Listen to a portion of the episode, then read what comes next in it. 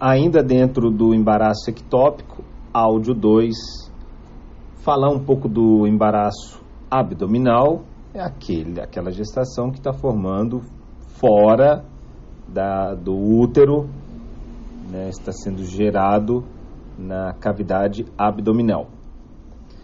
E como que é feito essa, esse diagnóstico? A pessoa fez uma ecografia durante a gestação, suspeitou que esse, esse feto está localizado né, não dentro da cavidade uterina, aí se solicita a ressonância magnética que confirma o diagnóstico. Existe um, um, um diagnóstico laboratorial também que sugere, né, que levanta suspeita que é a fetoproteína sérica materna. Também pensa a favor dessa, desse embaraço abdominal. Gente, antes da sequência, atenta aí o trio que está indo para o Paraguai. É, eu falei do protocolo de, de, de não, tá certinho. Vamos dar sequência. Deixa pra lá, depois eu olho aqui. Tô olhando o um negócio aqui, tá? Prova. Ah, beleza. Não, certinho. É... Bom, então o embaraço abdominal é isso. Ele está sendo gerado fora da, do, do útero. É, depois de 24 semanas, caso foi diagnosticado depois de 24 semanas, pode tentar fazer o tratamento conservador vai vigiar esse paciente dentro do hospital. E isso, se né, precisar, vai ter que interromper. Risco de hemorragia repentina é muito grande. Porém, antes de 24 semanas, antes de 24 semanas, rara vez é justificado o tratamento conservador e aí tem que fazer a cirurgia. É, como existe esse risco de hemorragia grave quando se descola a placenta da, da onde ela está implantada, né? Ela está implantada num lugar que não é o útero. O útero tem suas características para suportar. Quando tira essa placenta, o útero contrai e não deixa sangrar. O abdômen não tem essa função. Então eles podem considerar em deixar a placenta lá. Só que aí já existe riscos de abscesso, de aderência, hidronefroses, então existem alguns problemas também. Então isso aí é uma decisão muito específica, a gente não precisa saber.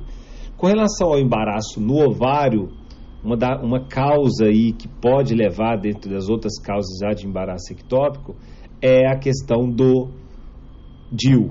O DIL tem uma relação com o embaraço no ovário. E o diagnóstico é feito com a ecografia transvaginal. Se é, esta pessoa tem uma certa estabilidade e esse embaraço ovário está íntegro, não rompeu, pode-se tentar fazer o tratamento com metotrexato. Ok? Mas se existe risco de lesão ou né, não, não tem nenhuma estabilidade, é lógico o tratamento é cirúrgico. O embaraço cervical é a gestação que está sendo gerada no colo cervical. O diagnóstico é feito aí muito estranho, eu achei isso aqui exploração com espelho vaginal, palpação e ecografia transvaginal. Para mim é ecografia transvaginal. O tratamento, no caso de um embaraço cervical, por riscos de hemorragia e tal, pode-se considerar um tratamento com cerclagem. Tem também o legrado com taponamento, o tratamento médico pode se, ser utilizado quando existe estabilidade e garantia, então o metotrexato pode entrar aí. E existe o embaraço na cicatriz cesárea, que a gente não vai falar muita coisa dele. Bom, é, o, a questão da, do, do, do, do beta-HCG, em questão de valores, eu achei muito interessante a gente tentar gravar isso aqui. Ó. Se na ecografia tem saco uterino e tem um beta-HCG mais de 6 mil, é, é, um embaraço normal. Se tem mais de 6 mil e o útero está vazio, provavelmente é um ectópico. Se tem menos de 6 mil e tem o saco uterino, saco intrauterino, pode ser uma ameaça de aborto, pode ser um aborto provável, vamos solicitar progesterona para tentar manter.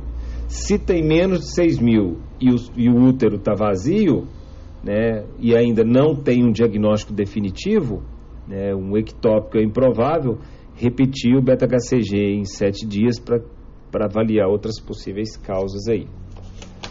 Ok? Bom, dentro do, das, das cirurgias, corrigindo aí o que eu falei antes, mais para frente fala que a salpingectomia é de eleição. Deve ser porque a localização principal é na região ampolar, está mais no terço distal, então a, a salpingectomia é de eleição.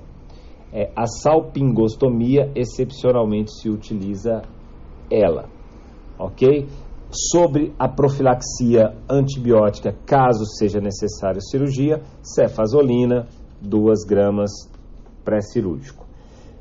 Sobre o tratamento expectante, quando fazer o tratamento expectante, né, entrar com metotrexato, né, ou tentar manter, isso aí vai depender, né, mas quando você tem um embaraço tubário não complicado, se o sangrado é leve, se o beta-HCG está abaixo de 5 mil, se não chega a 35 milímetros de diâmetro essa massa, né? Então pode se avaliar aí né, um tratamento é, expectante.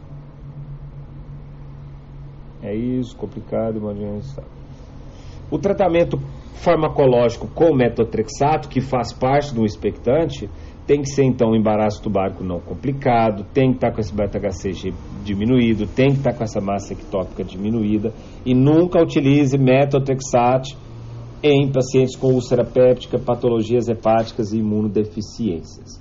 Então, para finalizar, a gente está diante do último manejo aí, falamos dele já.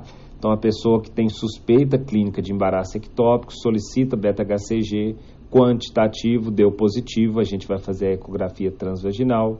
Se tem saco gestacional intrauterino, se descarta embaraço ectópico. Se a cavidade uterina está vazia, você tem um, um embaraço ectópico, né? Nesse caso aí, se o paciente é estável, assintomático, beta-HCG acima de mil, não complicado, pode ser um tratamento expectante ou clínico com metrotexato, né, controle de beta-HCG e ecografia.